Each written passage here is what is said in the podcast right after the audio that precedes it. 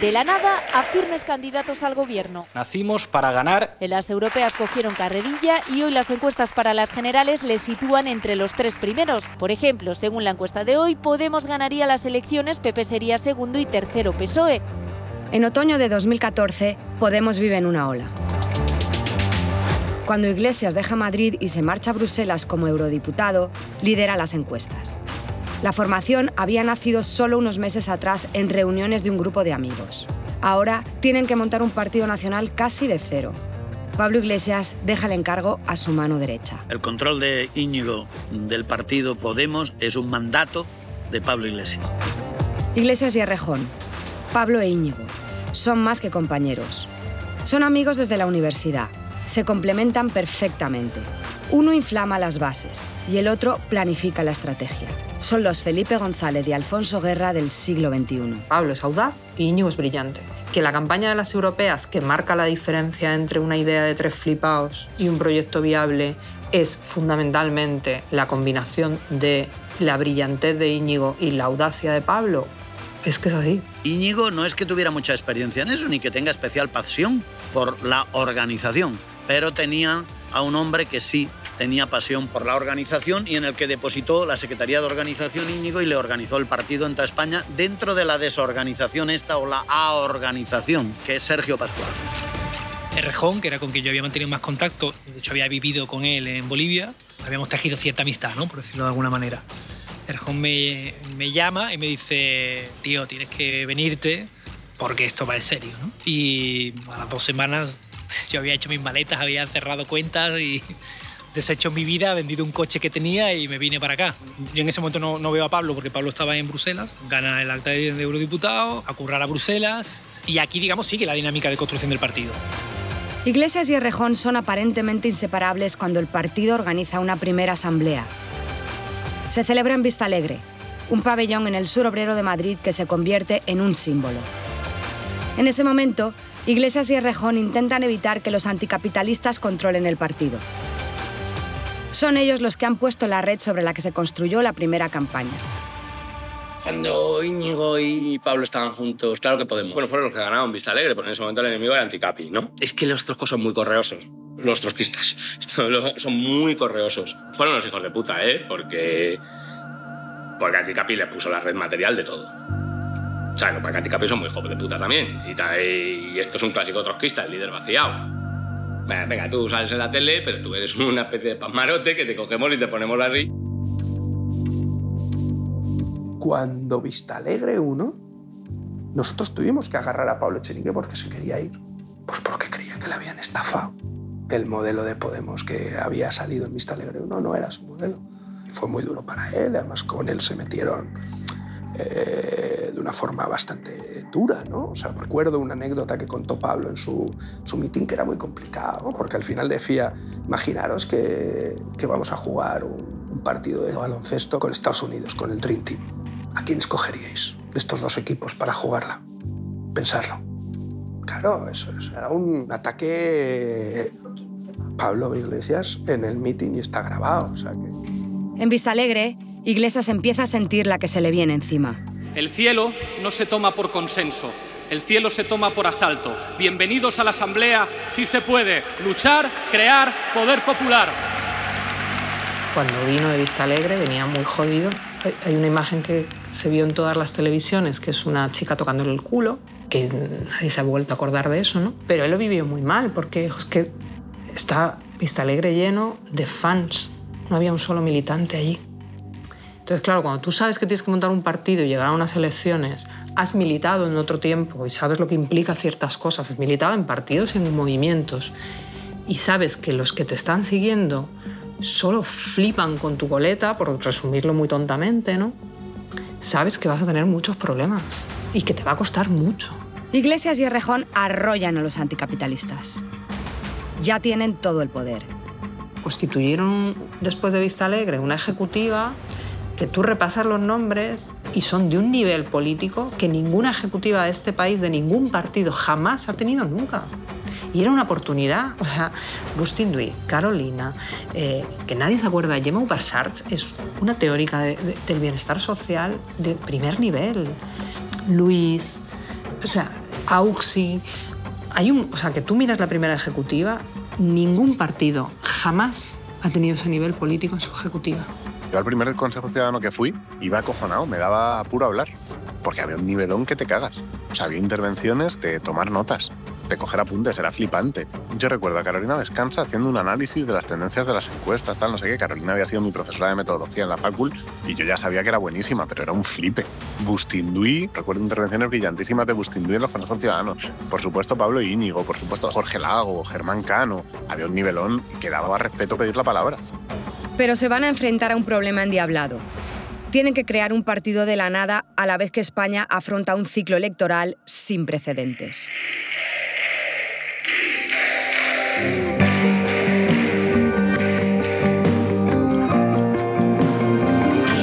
Compañeros. Capítulo 2. Pablo e Íñigo. Sonrían, que sí se puede.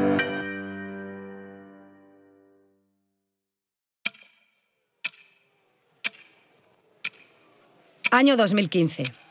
En solo 12 meses hay, por ese orden, elecciones andaluzas, municipales, autonómicas y generales. Podemos crea una nueva estructura horizontal que llaman los círculos. Allí se reúnen de forma casi asamblearia los simpatizantes que surgen en cada pueblo. Pero ¿cómo se puede construir un Fórmula 1 mientras se disputa una carrera?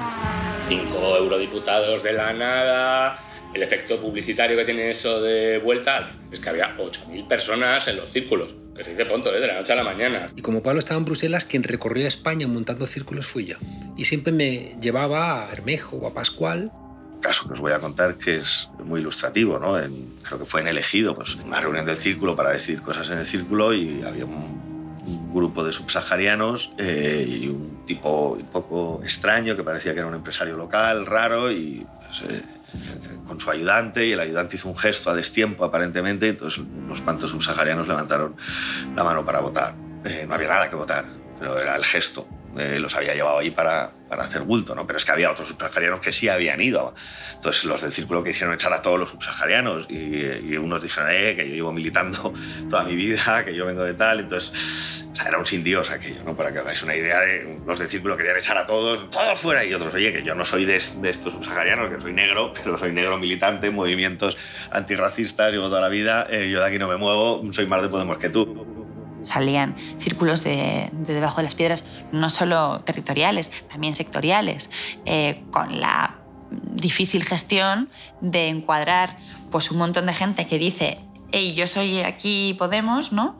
Eh, me autodenomino el comité de Podemos de no sé dónde, eh, pero había que, digamos, mm, vincular o como poner un poco de orden o hacer un poco coherente pues todas esas ¿no? Iniciativas que iban saliendo y que a veces podían ser contradictorias entre sí. La creación de círculos es tan espontánea como incontrolable. No hay tiempo para discusiones y optan por un modelo de decisiones rápidas, casi cesarista. La tradición asamblearia del 15M está herida de muerte. Yo siempre chocaba defendiendo la importancia de los círculos y defendiendo desde el comienzo ¿no? la importancia de crear un partido, un movimiento que fuera diferente. ¿no? Podemos no aceptar el reto de organizar esto. Se blinda en un consejo directivo, eh, al margen de a los círculos le da un papel consultivo, si acaso, como Chávez, ¿no? Cuando decía, oh, va a votar contra el imperialismo. Le convencieron que podían hacer un partido piramidal, ¿eh? donde no pintara mucho lo, lo que rápidamente bautizaron los círculos. Pasamos en un mes de ser un movimiento popular sin prácticamente ningún tipo de jerarquías, a tener el partido con más secretarios generales de la historia. Para tener una, esa maquinaria de guerra electoral totalmente vertical, es que casi cada pueblo tenga un secretario general. Para que el secretario general en jefe pueda coger el teléfono y llamar al orden a sus diferentes secretarios generales. Nosotros todos participamos en la creación de una organización que era extraordinariamente jerárquica y más que jerárquica, presidencialista.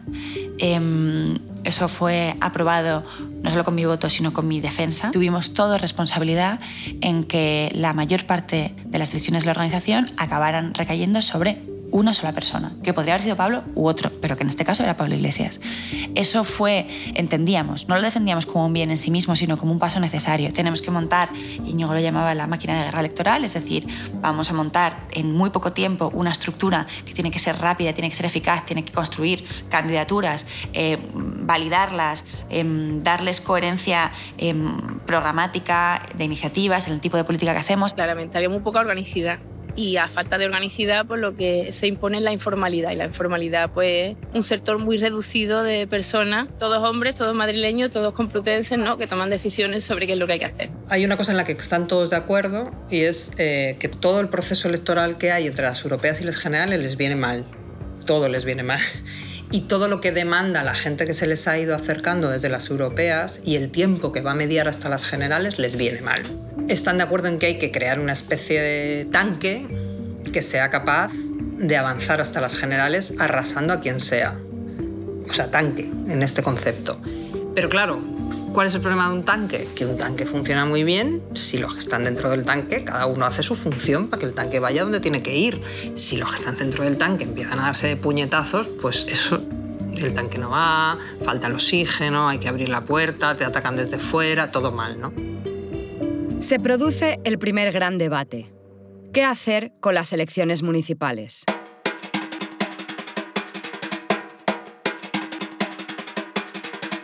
Era muy difícil las municipales. Nuestra hipótesis era que no había que presentarse a las municipales, pero eso también te daba de bruces con la militancia que quería presentarse. De un acierto en el análisis absoluto pasaron a un error eh, inicial tremendo que le ha costado muy caro a Podemos, que es que venían las municipales y en vez de lanzarse a la estrategia de montar candidaturas, cuando menos en las ciudades de más de 100.000 habitantes, ¿no? que hubiera sido perfectamente posible localizar gente capaz, honesta, que no fueran tránsfugas, ni nada de eso, decidieron hacer dos cosas. Íñigo convenció a Podemos de que la alternativa era solo las generales, que había que pasar de las municipales y de las autonómicas.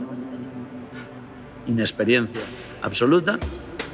Básicamente Pablo le, tuvo mucho miedo inmediatamente, que se dio cuenta de que el problema podía ser un, queso gruyer para infiltrarse gente oportunista, gente de toda condición, etc. Cuando aquí en Andalucía sacamos 15 diputados en su momento, de 0 a 15, desde Madrid se, nos decía no salgáis celebrando, tenéis que salir diciendo que no hemos cumplido con los objetivos que nos habíamos marcado, los resultados no son buenos, porque tenemos que seguir proyectando la idea de que en las generales vamos a poder eh, sacar la mayoría suficiente para, para gobernar. En Barcelona, la coalición que lidera Ada Colau destrona al anterior alcalde de CIU, Xavier Trías. En Madrid se ha producido otro terremoto electoral. Es esta mujer, Manuela Carmena, la que más opciones tiene de ser alcaldesa de Madrid. En Valencia, otra derrota es el titular. Rita Barbera pierde la mitad de sus concejales el mayor impulso para las generales fue gobernar Madrid, gobernar Barcelona, gobernar Cádiz, gobernar Santiago, gobernar Coruña. Es que gobernábamos el 20% de la población del Estado español en ciudades. En poco más de un año, Podemos y sus marcas han conseguido gobernar Madrid, Barcelona, Valencia y Zaragoza. Faltan unos meses para las elecciones generales y ya nadie descarta que puedan ganar. Oficialmente, todo va sobre ruedas. Pero internamente empieza a gestarse un problema que marcará toda la historia de Podemos. Con Iglesias en Bruselas, el rejón se va haciendo con el partido. En realidad, todo en Podemos es una cuestión entre Pablo e Íñigo. Son muy distintos Pablo e Íñigo. Eh, Pablo es una persona eh, intelectualmente y políticamente bastante pendular.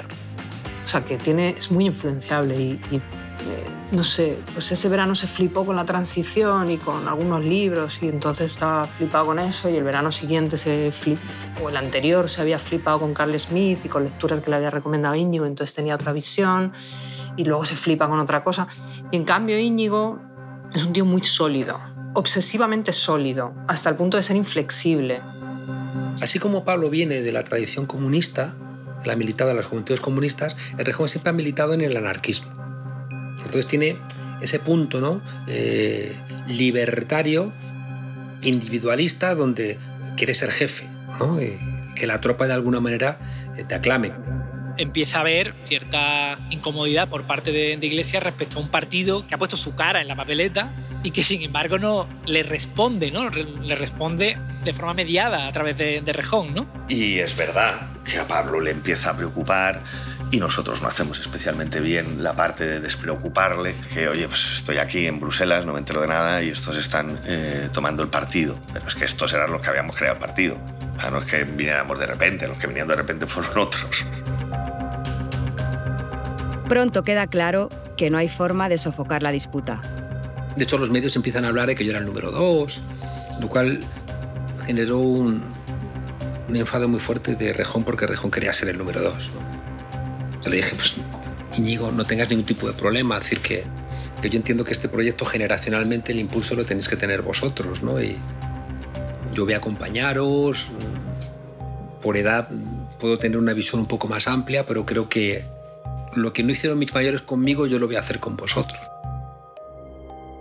Una noche, en un Telegram de estos famosos, pues Íñigo Errejón manda un mensaje en el que dice que no es por él, que ese mensaje no lo manda por una cuestión puramente personal, sino por, también por respeto a ese espacio que él representa y quiere reclamar delante de todo el espacio de lo que significa la candidatura de Claro que Podemos, pues que él tenga, eh, como así se lo ha reconocido Pablo en algunas ocasiones, pues una figura eh, de reconocimiento por encima de lo que era pues ese grupo de cinco, ¿no? una especie de vicesecretaría que le reconociera su capacidad política, estratégica dentro de la conformación de Podemos. Pablo Iglesias, que para él es un problema ese reconocimiento, porque por otro lado tiene la presión de Carolina, ¿no? de, Luis Alegre, de Juan Carlos Monedero, pues eh, se ve muy confrontado esa noche y esa noche aparece la primera ruptura clara y manifiesta entre el sector de Pablo, que abandona ese grupo de Telegram.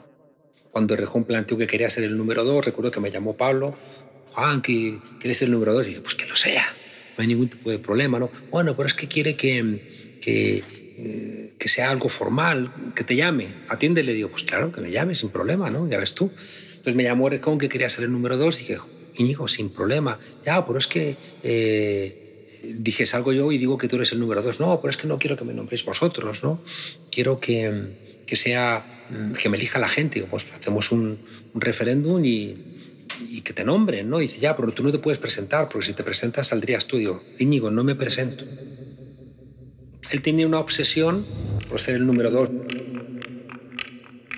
y de repente se encuentra aquí con que su partido no le responde. Insisto, no porque nadie esté robándole el partido, sino porque la dinámica que se había dado era una dinámica capitaneada por el, tipo que había sido más eficaz hasta esa fecha. Las estructuras internas del partido consolidaban fuertemente no solamente el liderazgo de Pablo Iglesias, sino también el control de los aparatos y de los equipos técnicos por parte de la gente de Rejón. Que eso supone ¿no? y deriva en todas las complejidades internas que se llevan a cabo en los siguientes años con Podemos. No es que hubiera una asamblea donde se votara ni nada por el estilo, ¿no? Pero en el tumulto ya no era que Iglesias llegaba y decía, oye, mira, creo que tal, sino que ahora resulta que había un montón de gente que además normalmente habían predefinido postura con, con Errejón que decía, no, pues yo creo que tal otra cosa. Entonces, a veces se veía a Iglesias solo frente a un montón de gente que estaba diciendo lo mismo que Errejón, ¿no? Evidentemente eso le generó, le generó anticuerpos. Esos anticuerpos hacen que Iglesias busque su propio equipo.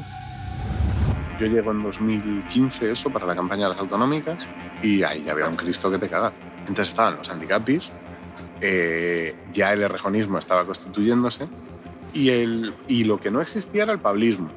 Pero sí había un grupo de intrépidos y audaces, entre los que yo me cuento, que decidimos que había que montarlo, que no podía ser. Eso fue la gran cagada. Eso fue la gran cagada. Que había que montarlo, que no podía ser que estos estuvieran montando un partido dentro del partido y que nosotros no tuviéramos nada y que Pablo estaba solo y no sé qué y toda esa mierda que decíamos. Claramente después de la disputa del chat, en la que Íñigo demanda esa bicefalia imperfecta, cuando Pablo Iglesias habla con Monereo, con Manolo Monereo, y le dice que necesita ayuda de gente eh, de las juventudes que haga una especie de guardia pretoriana alrededor suyo con la aparición de Rafa Mayoral. Yo creo que él, eh, ese es el momento en el que empieza a sentir que necesita tener también un pequeño aparatito dentro del partido que juegue eh, con su liderazgo y no con un liderazgo mediado por el, por el rejón. ¿no? Y ese es el momento en el que eh, empieza de alguna manera a cobrar poder dentro del partido Rafa Mayoral, Irene Montero, y digamos este sector que venía de las juventudes del, del Partido Comunista. Y Juanma también, claro. Venían los tres juntos, aunque los más visibles, sobre todo al principio, eran Rafa y Irene. Con gente que vienen todos de, la, de las juventudes comunistas. Y entonces, claro, o sea, Juanma del Olmo, mm, para hacer política, digamos, inteligente, no, le, no te lo traes. Es un carnicero. es un tío que lo único que ha hecho es la vida pulgar. No quiere decir que Juanma del Olmo no sea de, colmillo retorcido, que puede ser lo que lo es, sino que no se explican así los, los fenómenos políticos. Mientras nosotros estábamos más pensando en una disputa intelectual, táctica y política de qué nos permite ganar y no ganar, etc., una vez que has generado casi una monarquía, pues hay otra gente que está pensando que igual al monarca le hace falta una corte. Esta no es una frase mía, se la robo a un amigo, pero si generas una monarquía tienes que aceptarse en la corte. Yo no hablaría de rey o de corte, a mí me gusta más procesos bueno, que yo creo que son bueno, pues con más conocidos dentro de, de la cultura política en la que yo me muevo, que es el marxismo, que sería el cesarismo, por ejemplo. Hay una cosa que Jorge y muchos de los, y muchos de los que, ya, no sé ni dónde andan, ¿eh? pero muchos de los errejonistas de aquel momento después han hecho como una elaboración crítica con la que yo estoy completamente de acuerdo, pero no estoy de acuerdo con desde dónde la hacen, ¿no? No, es que hubo que hacer eso, no. Hicimos eso porque queríamos tenerlo todo atado y queríamos controlarlo. Y el problema es que lo atamos tanto y lo quisimos controlar tanto que al final lo que creíamos que iba a ser una dirección pequeña fue tan pequeña que fue de una. Lo que supieron hacer bien la gente que venía del PC es entender que en política también es importante generar espacios de confianza, de, de respaldo, de apoyo. Y eso pues también hizo que, que, la pulsión un poco de vuelta a las esencias de la izquierda de Pablo pues encontrara un canal de expresión. En las discusiones de la ejecutiva yo confrontaba mucho con Errejón. Había tenido como tres grandes desencuentros. ¿no? Uno es cuando a las elecciones andaluzas él planteó que teníamos que dar el gobierno a Susana Díaz. Yo le decía, si la primera decisión que toma Podemos como partido es darle el gobierno a, al PSOE más corrupto, que es el de Andalucía, eh, desaparecemos como partido. Y en su lectura era que hacer ese gesto nos daba, eh, de alguna manera, credibilidad como un partido de Estado. Y yo le decía, no, eso está en tu cabeza, lo que va a leer la gente es que eh, somos pues eso, un bastón para apuntalar el PSOE más corrupto. La segunda discusión tuvo que ver con que él él planteaba que había que romper con Venezuela, decía como habíamos roto con ETA. Yo le decía, a ver, es que no compares. Íñigo. Toda la guerra era soterrada. Todas las discusiones eran soterradas. Era como si no existiera la discusión, pero todo el mundo sabiendo que existía la discusión. Eso fue lo que en realidad pudrió todo.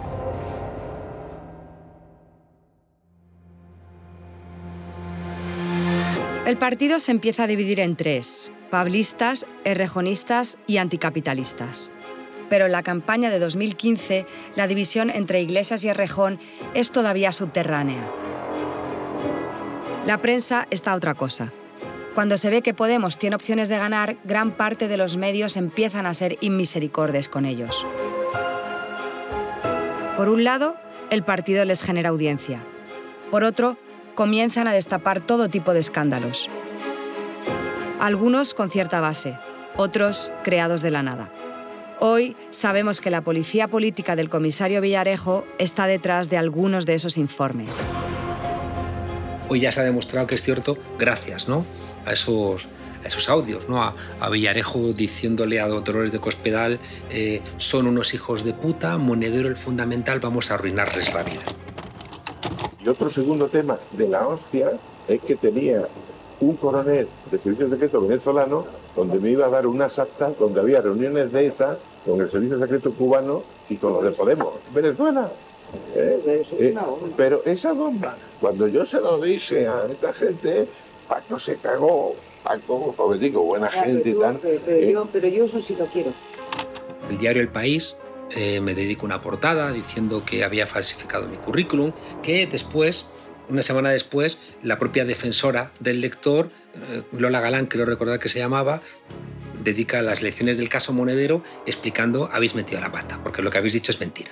nosotros éramos unos inexpertos, éramos unos ingenuos, veníamos del ambiente de, los, de un movimiento social que, se organiz, que organizaba calimochadas en la facultad, eh, no, estaba, no estábamos preparados para, para entrar en la primera división de la política española de la noche a la mañana.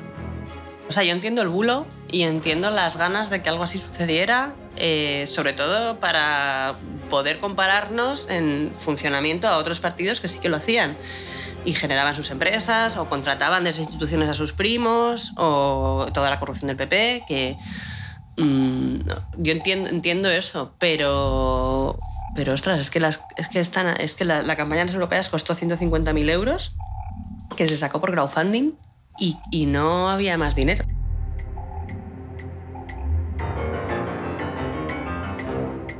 Era completamente, o sea, era irreal. Y luego conoces sobre todo y fundamentalmente con qué medios se lleva a cabo la campaña de las europeas.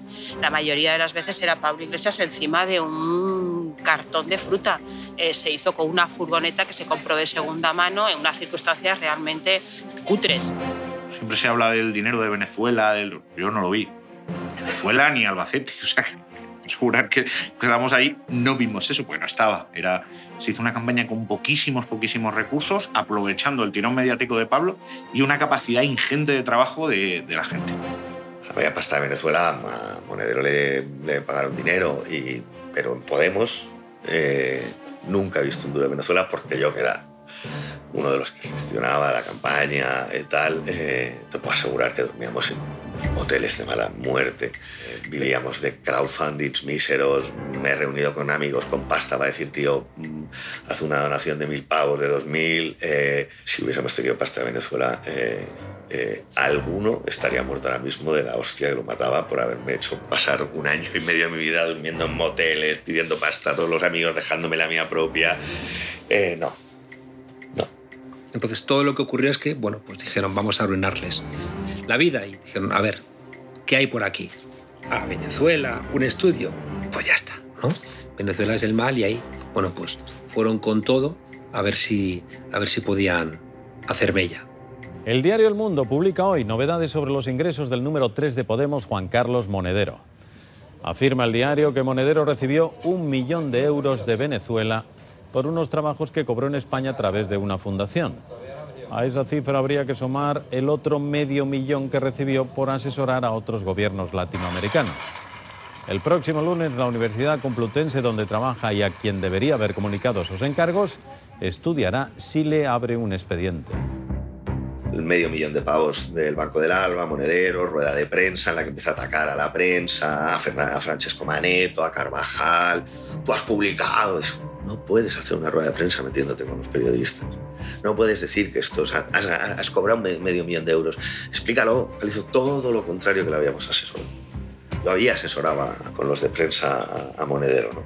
No interpeles, explica, voz tranquila, no señales explica, eres asesor, eres profesor de ciencia política, has hecho una asesoría. Yo era partidario de que hubiese dimitido. Decía, hasta que se aclare esto me voy, pero Iglesias dijo que por encima de su cadáver dimitía. Tocan a uno, tocan a todos. Fue la respuesta. ¿no? Dije, no, tocan a uno, tocan a uno. He comparecido aquí hoy ante todos ustedes para desmontar esta ráfaga de acusaciones. Les vamos a juntar, creo que ya lo han hecho, un dossier con información que demuestra que los ataques que he sufrido durante este mes no tenían como búsqueda en absoluto la verdad, sino intentar acabar con un adversario político. Esa rueda de prensa fue el puto desastre. Y fue el inicio de una progresiva mala relación con los medios, a la vez que los medios se daban cuenta de que atacar a Podemos molaba. Porque en lugar de responder como habíamos respondido hasta entonces, que era con bastante mano izquierda e inteligencia, aparecía un energúmeno con chaleco gritándole a los medios, que es justamente lo que genera que la noticia esté viva eternamente. tiempos de Simón Bolívar. Yo tardo dos meses en salir a dar explicaciones, porque me dijeron en mi partido, espérate, espérate, espérate. Y al final le dije a mi partido, ¿salgo a darles explicaciones con vosotros o salgo a darlas solo? Y es cuando Pablo entonces le manda a la ejecutiva que me acompañe a dar la rueda de prensa aquella. Algún diario tituló en portada que el Banco del Alba había pagado a una cuenta personal de Juan Carlos Monedero ese trabajo. Eso es mentira. Tienen ustedes el ingreso, el extracto de la cuenta de caja de resistencia donde directamente el Banco del Alba hizo ese, ese pago. Sería bueno para la democracia en España que fuera rectificada también en portada esa noticia. Quiero dejar también... Y aquella rueda de prensa salió muy bien. De hecho, los primeros titulares fue Monedero da todas las explicaciones. Porque expliqué. Lo que hice en esa rueda de prensa fue enfrentarme a tres periodistas que yo creo que son cloaqueros. En noviembre de 2015 Podemos está en campaña para unas generales. El objetivo es doble, matar a Izquierda Unida y adelantar al PSOE. En definitiva, convertirse en el líder de la izquierda. Su aspiración es deshacer al PSOE y ser la oposición a Rajoy. Con un gobierno del PP muy inestable, a medio plazo, Iglesias tendría abierta la puerta de Moncloa. Pero la noche electoral... Con el 90,39 escrutado, el Partido Popular ha ganado estas elecciones generales. El Partido Popular es la lista más votada con un total de 6.510.953 votos y el 28,66%, lo que daría un total de 122 diputados. La segunda fuerza sería el Partido Socialista Obrero Español, con 5.041.183 votos, lo que representa un 22,19% y un total de 91 escaños en el Congreso. Podemos aparece en el escenario político del Congreso con 69 escaños. Y de repente, 5 millones de votos y te quedas a nada el sorpaso al Partido Socialista, que es lo que siempre habíamos planteado, ¿no? El sorpaso, el superar al Partido Socialista la maquinaria de guerra electoral que construimos, como decía Rejón, para ganar las elecciones, probablemente fuera necesaria para lograr hacer lo que hicimos en 10 meses, pero no supimos prever que con esa dinámica íbamos a destruir la posibilidad de tener un partido sano aguas abajo.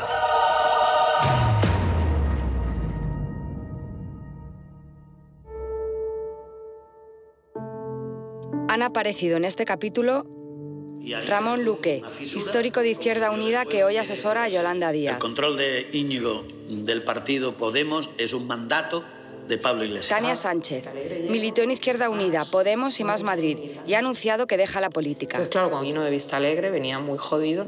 Hay una imagen que se vio en todas las televisiones, que es una chica tocando el culo. Sergio Pascual, pues, eh, Fue diputado y secretario de organización de Podemos. Incomodidad por parte de, de, Iglesias respecto a un partido que ha puesto su cara en la papeleta y que sin embargo no le responde, ¿no? Isidro López, sociólogo. Fue diputado en la Asamblea de Madrid. Fueron los hijos de puta, ¿eh? Porque Katy Capi les puso la red material de todo. O sea, Katy Capi son muy hijos de puta también. Miguel Urbán, cofundador de Podemos y eurodiputado por anticapitalistas. Pasamos en un mes de ser un movimiento popular sin prácticamente ningún tipo de jerarquías y demás a tener el partido con más secretarios generales de la historia. Ramón Espinar. Fue portavoz de Podemos en el Senado y dejó la política. O sea, yo al primer Consejo Ciudadano que fui iba acojonado, me daba apuro hablar porque había un nivelón que te cagas. Juan Carlos Monedero. Dejó la ejecutiva del partido y hoy sigue siendo profesor en la Complutense. Y como Pablo estaba en Bruselas, quien recorrió España montando círculos suyos. Jorge Lago, cofundador de Podemos. Dejó el partido y sigue siendo editor. El partido le empieza a preocupar y nosotros no hacemos especialmente bien la parte de despreocupar. Rita Maestre. Fue portavoz del Ayuntamiento de Madrid y hoy es concejal de Más Madrid. Participamos en la creación de una organización que era extraordinariamente jerárquica y más que jerárquica, presidencialista. Teresa Rodríguez. Fue candidata de Podemos por Andalucía, donde hoy lidera su propio partido. La informalidad, y la informalidad, pues, un sector muy reducido de personas, todos hombres, todos madrileños, todos complutenses, ¿no? que toman decisiones sobre qué es lo que hay que hacer. Gloria Elizo, vicepresidenta del Congreso. La primera ruptura clara y manifiesta entre el sector de Pablo, que abandona ese grupo de Telegram. Edu Rubiño, diputado de Más Madrid. Veníamos del ambiente de un movimiento social que, se organiz que organizaba calimochadas en la facultad. Sara Bienzobas. Fue responsable del área de producción y diseño de la primera campaña de Podemos. La, la campaña de las europeas costó 150.000 euros, que se sacó por crowdfunding y, y, no había más dinero. Tito Morano, diputado autonómico de Podemos. Ni Albacete. O sea, se hizo una campaña con poquísimos, poquísimos recursos.